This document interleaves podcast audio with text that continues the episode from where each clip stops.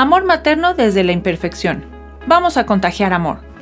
Sin duda, una de las exigencias más fuertes que se nos presentan como madres es querer ser perfectas, o hacer pensar que eso somos, poniéndonos exigencias y expectativas muchas veces sin mucho fundamento.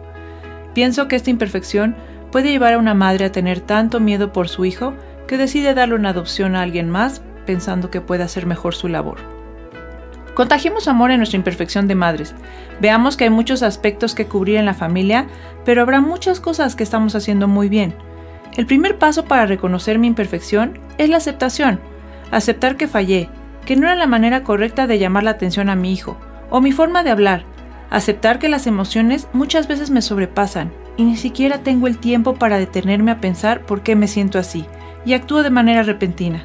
Así que acepta y da tu mejor esfuerzo. Hoy aceptemos que nuestra imperfección nos fortalece. Aceptar y pidamos ayuda, con sencillas palabras de amor a nuestros hijos, a los cercanos, porque soy mamá imperfecta con una de las misiones más enriquecedoras que existen. George Washington, el primer presidente de Estados Unidos, comentó, Mi madre era la cosa más bella que he visto nunca. Todo lo que soy se lo debo a mi madre. Atribuyo mi éxito, mi educación moral e intelectual y física porque la recibí de ella. Seguramente no era perfecta. Qué gran labor se nos ha confiado. Qué emoción. No existen madres perfectas. No sabemos todo, no podemos todo, no solucionamos todo, no comprendemos todo, pero haciendo lo mejor que podemos, con la confianza en el amor que imprimimos, haremos mejores seres humanos. San Bernardo decía, si la cólera, la avaricia, la sensualidad de tus sentidos te quieren hundir en la barca de tu espíritu, mira la estrella, mira hacia arriba, invoca a María. Ahora sal y contagia amor.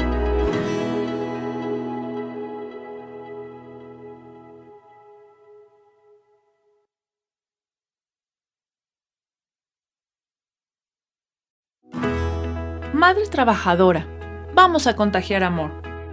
Contagiemos amor maternal desde nuestra labor diaria. El cambio generacional nos presenta madres trabajadoras, activas, incluso únicas proveedoras económicas en el hogar. Esto nos puede llevar a vivir un cansancio y un estrés constante. Ser madre y trabajar es el complemento de crecimiento intelectual que nos ayuda a brindar nuevas herramientas a nuestros hijos. Te invito a ver en el trabajo lo que es, el medio de desarrollo personal que te ayude a sacar lo mejor de ti.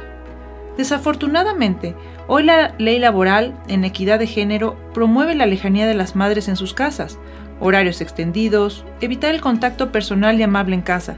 Por eso, habrá que valorar en su justa dimensión nuestro trabajo. Maravilloso todo lo que aprendemos en él, pero sin duda, al final del día, al paso del tiempo, trascendemos en el amor materno con nuestros jóvenes, con los que nos están necesitando una mamá en casa. Nuestros pequeños nos necesitan aún más. Contagiemos amor desde nuestra profesión. Te invito a platicarle a tus hijos por qué haces lo que haces, cuál es tu pasión, por qué tienes esta misión.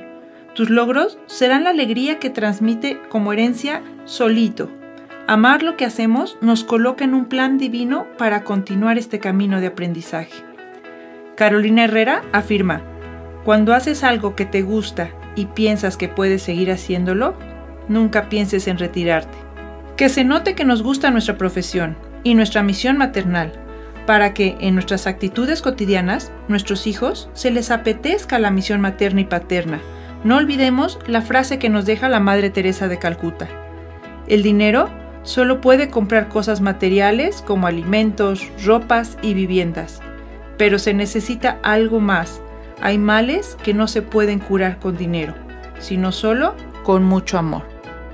Ahora sal y contagia amor.